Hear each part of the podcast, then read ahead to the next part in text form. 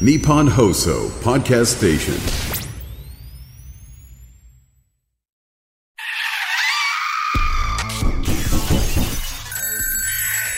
島田秀平とオカルトさん島田秀平とオカルトさん。島田秀平とオカルトさん。第148回の配信です。え日付変わりまして2月の3日。節分ですねえー豆まき恵方巻きね皆さんやられるんでしょうか。今年の恵方が東北東のさらに気持ち東っていうね、はい、すっごくこうね微妙な方角なんですけどもぜひ皆さんこちらを向いてですね恵方巻き食べていただきたいと思います。そしてあの豆巻きこの豆っていうのもね豆に健康に暮らすっていう意味とあとあの魔を滅する。これで豆なんていうね語呂合わせもあるそうですからね。ぜひあの皆さん1年の健康を願ってですねやっていただきたいと思います。でこの節分が終わりますとこの2月の14日バレンタイン近づいてきますよね。であのバレンタインつながりでいきますとやっぱこの大先輩ホリプロのね和田アキ子さんがめちゃくちゃ優しい方なんでバレンタイン近辺で仕事になると絶対にねチョコいただけるんですよ。でアッコさんって共演者スタッフさんみんなの分ねあのゴディバのね高級チョコを用意されていてで楽屋なんか行くといつもこう「はいどうぞ」なんか感じでもうチョコもらえるんですね。ただ毎回ちょっとこう怖いというかっていう風なとこがありまして何かっていうとアッコさんねそのバレンタインのチョコを渡していただくのはいいんですけど渡し方が少しねあのモヤモヤするっていう。なんでしょうねあのやっぱりこう乙女なんでしょうね。乙女なんであの普段は大島だっていうアッコさんがなんかその日若干ねよそよそしいっていうか「おお大島だあおお今日今日もよろしくな」みたいな「ではお願いします」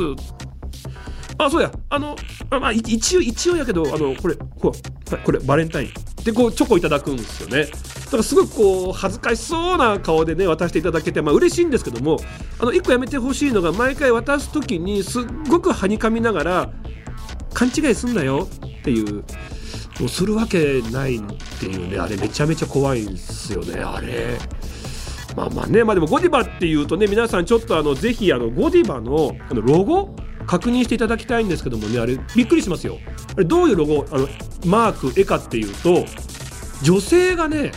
馬にまたがってるっていう絵なんだけど一糸まとわぬ姿裸なんですよ。ただ裸の女性が馬にまたがってるっていうなんか絵なんですよ。えなんで？全然関係ないじゃんと思うじゃないですか。でこれ実はあの昔イギリス中世の頃にねあの実際にあった出来事をまあ理由にこのマークにしてるらしいんですね。これどういうね話かっていうと、まあ、当時あのゴディバというですね、まあ、その地域を治めている領主がいたらしいんです。でこの奥さんでゴディバ夫人って方がいたんですね。でこのまあゴディバという領主がねちょっとこう民衆に優しくない人で重税を課していた。でみんながこうなんとか税を軽くしてくれませんか？なんてことでね、まあ、嘆願したわけですね。でその時にやっぱ心優しいゴディバ夫人が、まあ、自分のね旦那さんに向かって「なんとか税を軽くしていただけませんか?」とこうお願いするわけですよ。で当時なんかその旦那さんの仕事に女性が口出しするっていうのがねあんまりこうまだまだね時代が未熟だったんで「なんだ!」みたいなことでちょっと怒られちゃったらしいんですね。でまあその旦那さんからすると「もうそんなこと言いやがってじゃあ分かったよあのできるわけないと思ってねじゃあお前が裸で馬にまたがって村一周するんだったらそれできたら税軽くしてやるよなんていうね無理難題をふっかけたらしいんです。で普通はね「ああすいませんでしたできません」じゃないですか。ゴディバ夫人優しいですから自分がそれをすれば税が軽くなるんだだったらやりますって言って実際にね一糸まとわぬ姿で馬にまたがってね村をね一周したらしいんですね。まあ、それによって、まあ、税が軽くなった、まあ、そのね素晴らしい愛にちなんで、まあ、そのゴディバの、まあ、ロゴというのがあの絵になってるらしいんですね。ただねこの話続きがありましてね素晴らしいなと思ったのがその村人たちですよ。夫人はね自分たちのためにこんな恥ずかしい思いをしてくださってるんだだったらその日はみんな家にこもってカーテンを閉め切って誰も外を見なかったというね、まあ、そういうなんかこう愛にあふれた話なんですね。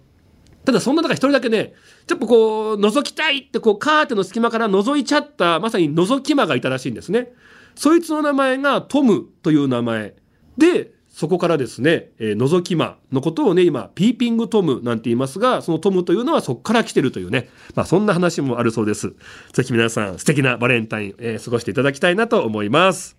さあ、えー今回のゲストなんですがもののけの迷いがというユニットからですね、えーまあ、ホリプロコム後輩ですね。川口秀幸さんそして上田龍馬さんが登場です。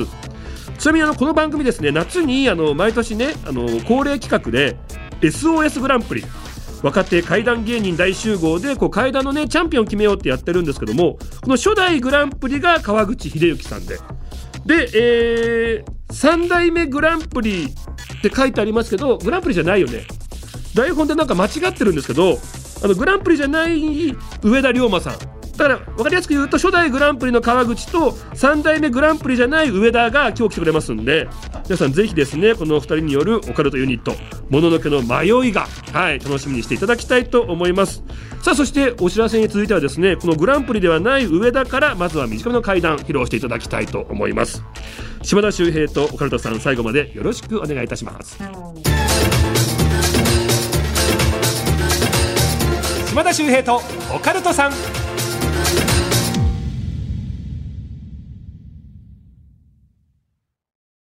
ようこそ闇の世界へ。それはこの街のどこかで誰かが体験した秘密の物語。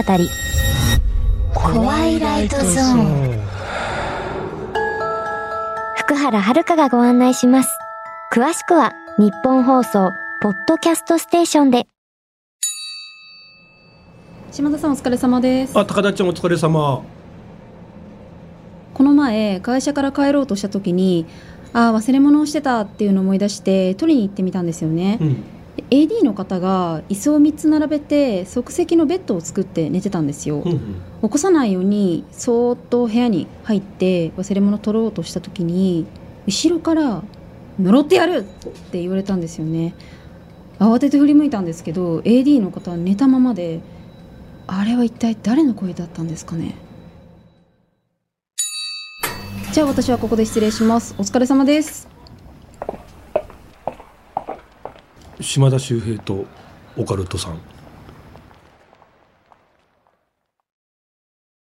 えっ、と、この話はですね、えー僕がまだそのお笑いの活動をやっていた時に一緒に活動をしていた相方が経験したお話になるんですけれども、もうこの相方、あの今お笑いをやめちゃって、まあ普通にあのお仕事をされてるんですけれども、昔東京のあるすごくアクセスのいい場所、まあ、相場、家賃の相場としては大体、まあ、7万円、8万円ぐらいになるだろうっていうところに、一人暮らしで住んでいたんですね。で、そこの、えー立地っていうのが、駅から徒歩5分で、うん家賃で3万円っていう格安のアパートだったんですよ。安いですねそう、すごくアクセスのいいところだったんですけど、とてもこう家賃が安い。なんかおかしいなとは思いながらも、そこに住み出したんですね。で、まあ、住み出した当初は、まあ、当たり前のことなんですけど、まあ、あの、戸締まりをしっかりしたりだとか、まあ、そういうふうなことをしてたんですが、えーその家で生活をし始めた初日、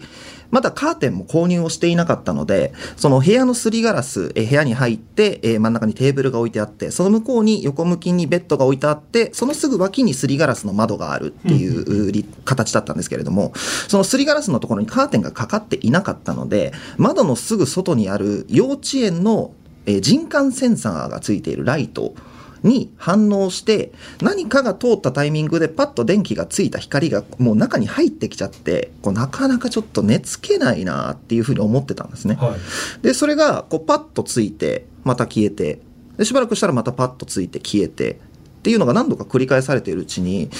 あれ？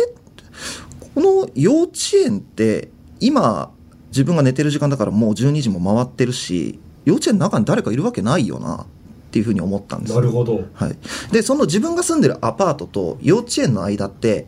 何もないんですよ。そのもうほとんどもう窓開けたらすぐに幼稚園のフェンスがあるんですね。だからそこを人が通るってこともないし最初は誰かがあのランニングかなんかしてるんかなと思ってたんですけどあれ？なんでこれ人感センサーずっと反応してんだ？なんか不具合が起きてんのかな？っていうふうに思ってちょっと気になったんで寝てたんですけどこうふっと体を起こしてこのすりガラスの方にちょっと近づいていったらバンと髪の長い女の人がすりガラスに手をついてきたっていうんですね。うん。でさっきもちょっと言ったんですけど幼稚園とこのアパートの間にはフェンスがあるのでほうほでそのフェンスと窓の間も10センチぐらいしかほとんどない。隙間ないね。隙間がもうほとんどない。人が入り込める隙間なんかないのに女の人がバンってきてあこれはまずいと思って怖くなったんで布団をかぶってそのまま寝たんですね。で、まあ、その家に住み出したんですけどこう、まあ、やっぱ住んでると変なことっていうのがたくさん起こっていて、うん。で、まあ、電子レンジが勝手に動き出したりテレビが勝手についたり消えたり音量が上がったり下がったりっていうのはもう日常茶飯事で。で寝てる時に枕元から離れて、えー置いてあったはずのノートパソコンが朝起きると開いて起動していてえーまたワードも起動した状態でカタカタカタっとこう適当にキーボードを打ったような文字列がダーッと並んでるっていうのがあったらしくてで、まあ、その家にずっと住んでたんですけれどもある日空き巣にあったんですね。はでまあ踏んだり蹴ったりやなっていう話を僕もその話聞いた時言ったんですけどこのな空き巣の状況っていうのはちょっと変で。でまあ、その頃ちょっともういい加減なやつだったんでこう家の鍵をなくしちゃって鍵の交換をせずにもう家の鍵かけない生活っていうのをしてたんですよ。はい。で、まあそのまあ、僕と一緒のライブがあったのでこう早めに家を出てあ忘れ物したわと思って家に帰ってきたら部屋がもう荒らされてたんですね、うんすごい短時間の間に荒らされててであこれまずいってなって、まあ、僕にちょっとこういう状況やからって連絡してその日はライブなしになってで警察の方呼んで実況見分ってなるんですけどでこう指紋なんかを取るんですね、まあ、イメージあると思うんですけどこうドアノブで指紋取って、まあ、とはいえその警察のデータベースに登録されてる指紋じゃないと誰か分かんないからこう、まあ、じゃあアパートの住人の人の指紋取りますかってなってもちょっと角立つんでいいです。ああそうですか。じゃあ、えっと、ちょっと今新しい操作方法があってで玄関からパッドライトを当てると足跡が浮かび上がってくるっていうライトがあるから、じゃあそれ玄関から見ていきましょうってなったんです。で玄関から一段上がったところパッとライト照らすとこう靴型がいっぱいついてたんですね。であこれは犯人の足跡かと思ったんですけどあすいませんこれ多分僕が酔っ払って靴脱がずに上がった後だと思います。ちょっといい音なんか何やってんの？あすいませんみたいなちょっと朗らかな感じだったんですけどちょ部屋の中に入ってパッドライトを照らすと空気感が変わるんですね。うんでこれなんでかっていうとパッドライトを照らすと確実に僕のその元相方じゃない足跡が部屋の真ん中に置いてあるテーブルに向かって歩いていってその周りをぐるぐる回ってまたその反対側にあるすりガラスに向かって一歩二歩進んだところで足跡が途切れてるっていうのがあったんですね。でこれがなんでその僕の元相方の足跡じゃないって分かったかっていうとその足跡のサイズ自体が10センチもなかったそうなんですね。え？であもしかして子供とかっていやいないですよ。あ子供連れの人が家に遊びに来たりとかいやないですないです。あじゃあこれなんだろうね。ってなってこう結局分からずじまいだったんですけど、まあ、あ警察の方がじゃあ、まあ、持ち帰って捜査しますっていうふうになった後気になったんで、まあ、初日のこともあったし幼稚園の人にちょっと話聞いてみようと思ってでカラッと窓開けた時にそこにいたちょっと先生みたいな人にちょっと聞いてみたんですね。あでこういうことあったんですけどなんかないいですか？こう本当にって聞くとあーってちょっとこう なんか煮え切らん感じの反応だったんでいやちょっとあのちょっと僕もいわば当事者なんで教えてくださいよって言ったらあ実はその窓を開けたそのすぐう前にフェンス。でそのフェンスのすぐ下のところにちっちゃい池があるんです。はいはいはい。でそこであの園児が溺れて亡くなったことがある。はい。でそう言われてみれば子供が電化製品なんかを勝手に触ると、まあ、勝手に起動したりとかテレビ、まあ、リモコン勝手にテレビをつけるし音量の上げ下げも分かれへんからどっか勝手にボタンを押して音量上がっちゃったり下がっちゃったりパソコンも開いて起動させてでそのワードまで開くまではまあたまたまいったとしてもキーボードは打てないから文字列がガチャガチャガチャっていうふうに子供が打ったらそういうふうになるっていうのも全部つじつまがあってあもしかすると自分の住んでる家には自分以外にちっちゃい子供が住んでるのかもねっていうふうに思ったという話を伺ったというお話になります。ありがとうございます。はいでも不思議なのが、はいあのその物件自体何も問題ないはずなのになぜね、異様にこう値段が安かったのか。そうなんですよね。だからまあその僕の相方が住み出して、えーまあ、聞いたことなんですけどとにかく入れ替わりが激しかったらしいんですよ、もう下げるしかなかったっていう。あとねあの今子供って話でしたけど、はい。初日にすりガラスにバッとこう顔を出してきたのは女性だったんですよね。そうなんですよ。その女性が誰なんだとか。もうそこの関係性については分かんないですけど僕は勝手にこう子供を探してるお母さんなんじゃないかな切ないですけどね。そうだったらね、はい。ただ空き巣とはまた別の話ですよね、空き巣はまた別のお話でこれもちょっと後日談というかなんですけどそのまたそこから家の鍵をかける生活に戻したんですね。さすがに空き巣入られちゃったし。で、まあ、鍵交換してで鍵閉めてまたライブがあったんでその家出てあやばいまた忘れ物したってなって家戻ったんですね、うんうん。でもその間本当に数十秒ぐらいだったんですけどで戻ったら隣の部屋に住んでる男が自分の部屋のドアノブをガチャガチャガチャガチャガチャって怖っ。やってて「え何してんの?」って言ったら「あすいません間違えました」ってうつろな目をしながら自分の部屋に帰っていったんですって。じゃあそこのね、はい。住人の人たちのことは調べなかったけれども調べ犯人ってもしかしたら、はい。隣の人だったかもしれない。かもしれない。まあ、隣の人だったらねあああいつ鍵かけてないわとかってこともね、知ってたかもしれないしっていう、そう意外と身近なとこってあるんですよね。そうですね。ああね、あとそのさっきの空き巣もありましたけど、あの事故物件サイトの大島てるさん、はいとか話してるんですけど、まあ、幽霊が出るっていうね事故物件とか人が亡くなったっていう事故物件もあるんだけど、それ以上に本当は調べなきゃいけないのがすごく奥まってて死角になりやすいっていう家だからこそめちゃめちゃ空き巣に入られやすいっていう物件もあるんですって。え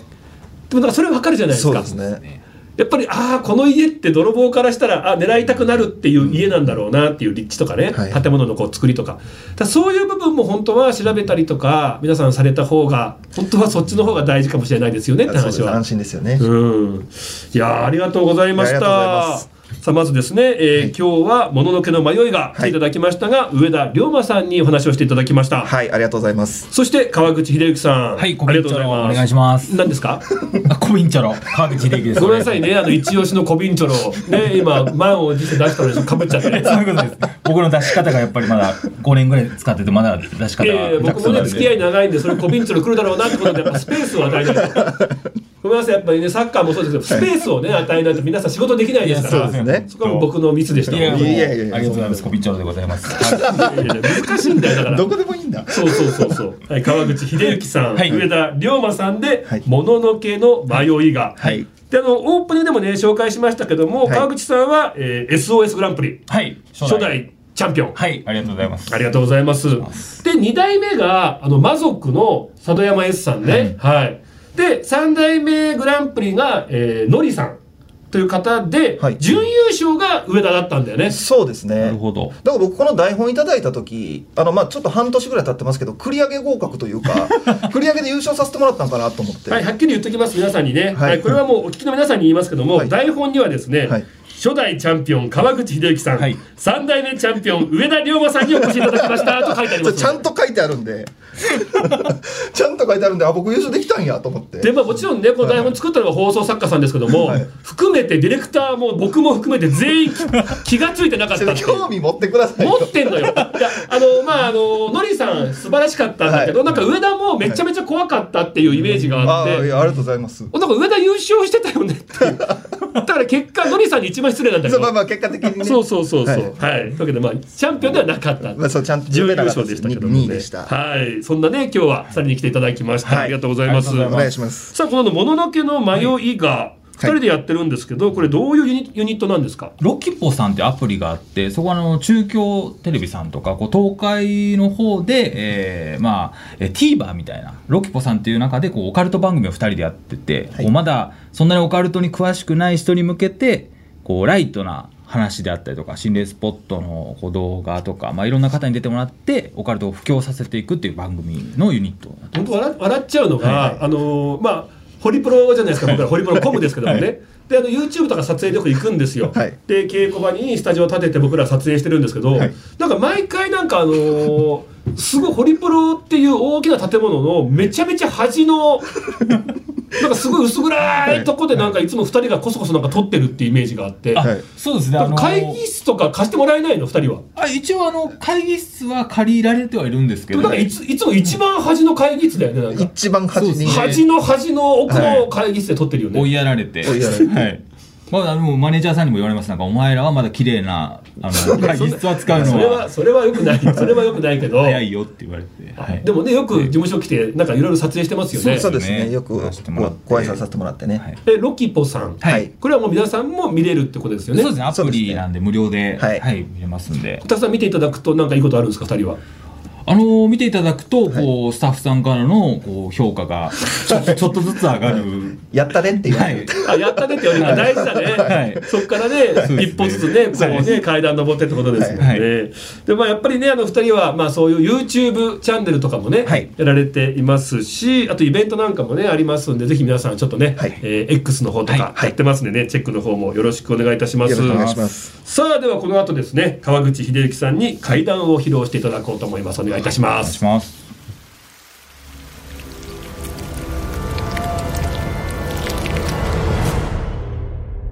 島田秀平とオカルトさんそれでは川口秀之さんお願いいたしますどうも川口秀之です。よろしくお願いいたします。え僕ですね、えーまあ、YouTube であったりとか、えーまあ、先ほど言ったもののけの迷いがでいろんなこう心霊スポットに、えーまあ、行く機会が多いんですけども、まあ、基本的な活動としてはこう自分のこうチャンネルであったりとかいろんな場所でこう怪談いろんな人のこう体験したお話とかを話させていただくことが多いんですね。うんそんな中で、えーまあもちろんこういろんな方視聴者の皆さんから投稿という形でもらうことも多いんですけどそれだけだとやっぱりこう数も限られてくるんで自分の知り合いいろんな人にもこう連絡して不思議な体験談とか何かあったらこう周りの人に聞いてよって言ってるとやっぱりこう不思議と不思議な話怖い話たくさん集まってくるんですよね。はいでその中の、えーまあ、ちょっと仮名にさせていただくんですけども、えー石川さんという、えー30代の女性の方から、えー体験談でっていうふうにお聞かせいただいた話なんですね。うんでこの石川さんが、えーもう十数年ぐらい前、えー当時はまだ、えーまあ、今ほどこう心霊スポットに行くっていうのがメジャーではなくて、えーまあ、厳しくもない時代だったっていうんですよ。でその地元の友達6人ととある地元の有名な心霊スポットのビルに行った、ビル？はい、それが、え5階建てでもう廃墟一発で廃墟って分かるような建物だっていうんですで入り口も封鎖もされてないし、えーまあ、ノリでね肝試しに行こうよってことで、えー石川さん含め地元の友達とそこに向かったんですね。ただ言っても石川さんこう女性なんでまあ、一人で回るっていうのは内心ちょっと怖かったっていうんですよ。怖いけどみんなのこう、まあ、その場のノリだったりとか行こうよ行こうよっていうこう圧に負けてじゃあ行こうかなそう言って到着してなぜかわからないんですけどみんな一人ずつその廃墟の中を回っていこうよっていう肝試しになったんですね。はえー、もうそんなこと嫌だな一人で回るの嫌だなって思いつつも怖いんですけどもう一人ずつ行くんですよね。えー石川さんこう晩になった時に懐中電灯を持って、え1階のフロア階段上がっていく2階のフロア上がるともう至る所の、まあ、壁が崩れていたりとかもともと何の部屋だったかっていうのは分からないもう残骸の部屋があったりとか、えー階段は意外と綺麗だったっていうんです。うんえー2階をこう回ってえー3階に上がってえー3階のフロアもまあ端まで行くんですけどまあこう足早にねもう先に行った友達だったりとか、えー後からこう追っかけてくる人早く来ないかななんて言いつつまあ遭遇しないような道なりでその廃墟を回ったっていうんですうん。で4階に上がった時に上がって一番端の部屋を自分の持ってる懐中電灯で照らすと一番奥の部屋から一瞬光がパッて漏れてきたんですうん。自分の中で友達がいるなーって思いつつその部屋に向かって部屋の中ライトで照らすと誰もいないんですって。うん。あれさっき見た光って見間違いじゃないよなその瞬間やっぱり怖くなってしまってあもうこれは無理だ。みんなのところに帰ろう。1階のこうロビーみたいなホールのところにみんないるだろうから早く帰ろうと思って元来たこう階段戻るんですよね、うんすると下から、えーその行った地元の友達の中の男の子、まあ、A 君っていう男の子がタタタタって上がってきて「ああよかった。A 君がいればもう怖くないわ。A 君もう今からさ下にいるみんなのとこに戻ろうよ。そう石川さんが言うと、A 君がね、あ、いい、いい、こっちこっちこっちこっち、こっちこっち、こっちこっちって言うんです。あれ？でも、みんな下にいるんじゃないの？ああ、まあ大丈夫大丈夫、こっちこっち。石川さんの手引っ張っていくんです。はい、まあまあまあまあ、A 君が言うんだったらと思って、そのまま4階の上、5階に向かって上がっていくんですよね。えでもさなんかさっき部屋の隅っこに光みたいなのを見てでもその部屋ライトを照らしたら誰もいなくてさえめちゃくちゃ怖かったんだよね。こっちこっち。ってん？ああまあまあこっちにみんないるんだな。え上にさ誰がいるの？まるまるくん？まるまるちゃん？いやこっちこっち。会話噛み合わないんですって、うん。でちょっとおかしいな。これ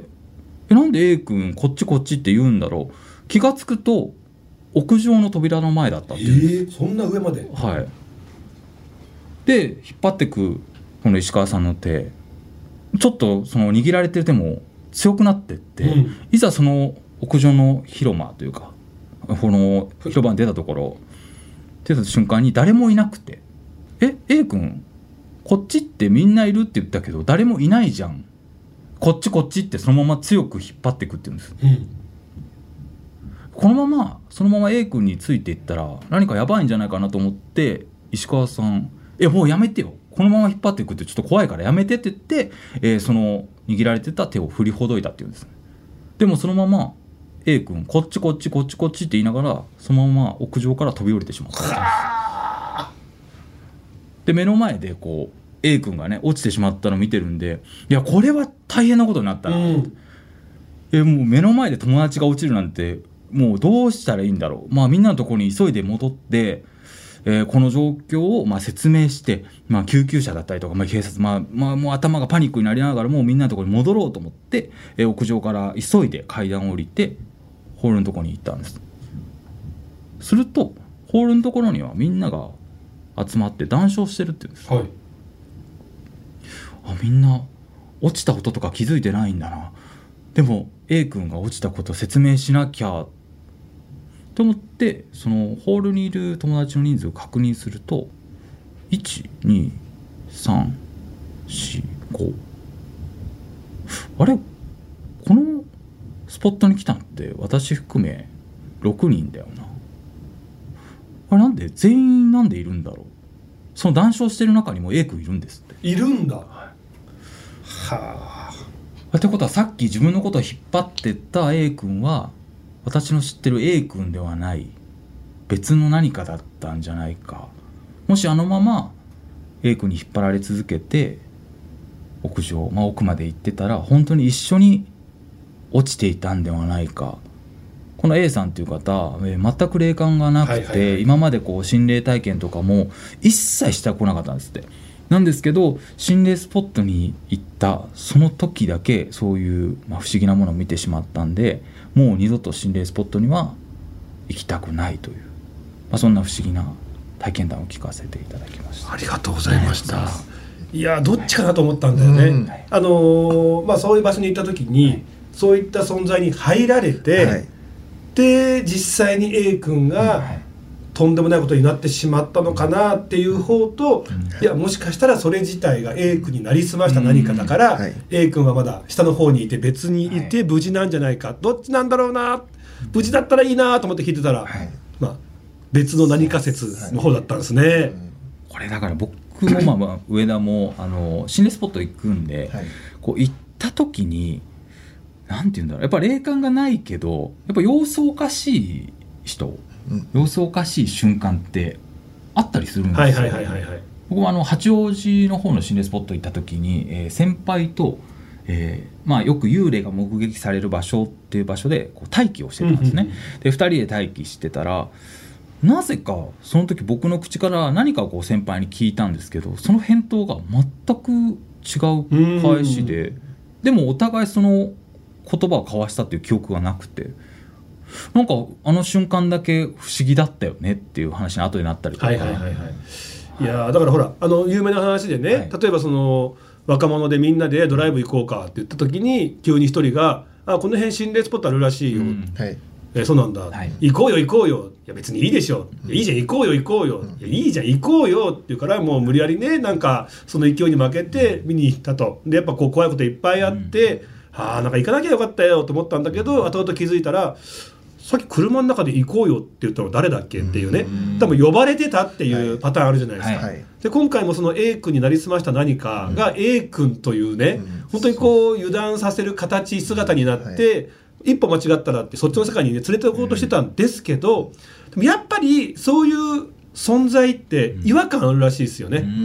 なんか完璧なコピーはできなくって、どこかこうフォルムにおかしな部分があるとか、あと今回で言うとこっちこっち、こっちこっちしか言わないとか。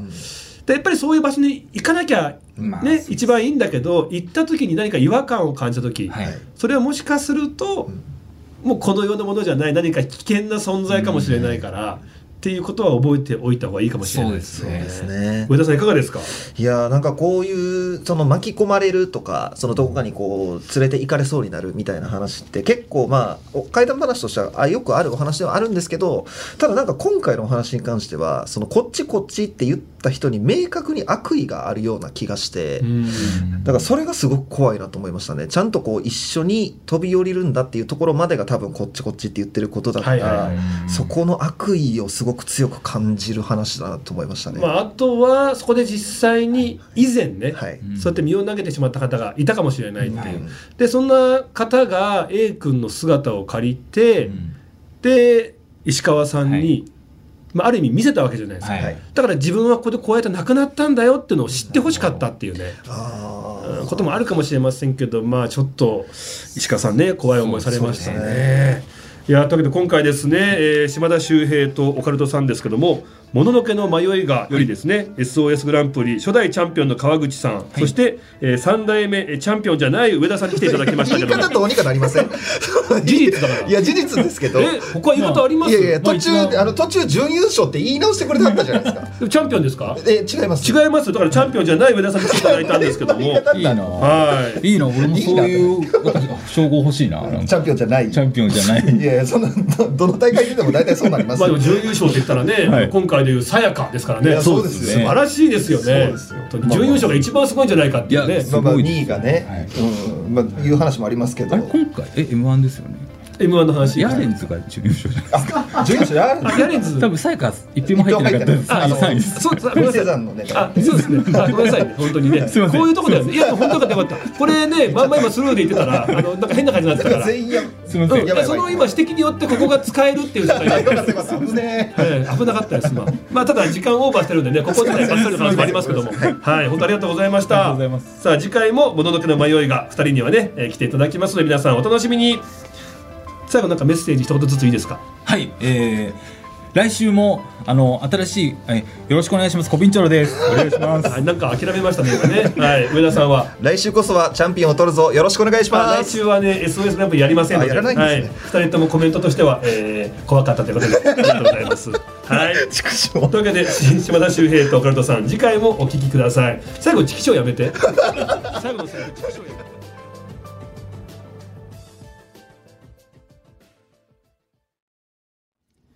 島田秀平の開運ワンポイントアドバイス。さあ今回ですね僕もぜひ真似をしたいというですね運気を上げられるかもしれない行動3つ紹介したいと思います。これあの笑福亭鶴瓶さんがですねこの3つをずっとまあ心がけて、まあ、きっちりと続けているという3つなんですね。それというのが家をきれいにする掃除ですね。あとは人との約束を守る。そして3つ目がお礼の手紙を書くというこの3つをですね、まあ、ずっと続けていらっしゃるそうなんですね。やっぱりねあのこういった基本的なことを続けるまあね人間としてもね素晴らしい行為ですがこういうことをねやることがやっぱり運気アップそしてね鶴瓶さんのような、まあ、人から愛される、まあ、そんなね、えー人柄になっていけるということがあるのかもしれません。ぱりね掃除も大事だし約束を守る。よくねご飯行こうよとかね約束しがちだけど全然行けてないって、まあ、僕もあるんですよ、ね、こういうことあると思いますが、まあ約束をしたらしっかり守る、まあ、これ当然のことですよね。あとはお礼の手紙を書く。もう鶴瓶さんってね全国ロケも行かれてますしあとはね寄席なんていうとたくさんの方いらっしゃると思うんですがそういう方たちにもきっちりね手紙を書かれてるんですね。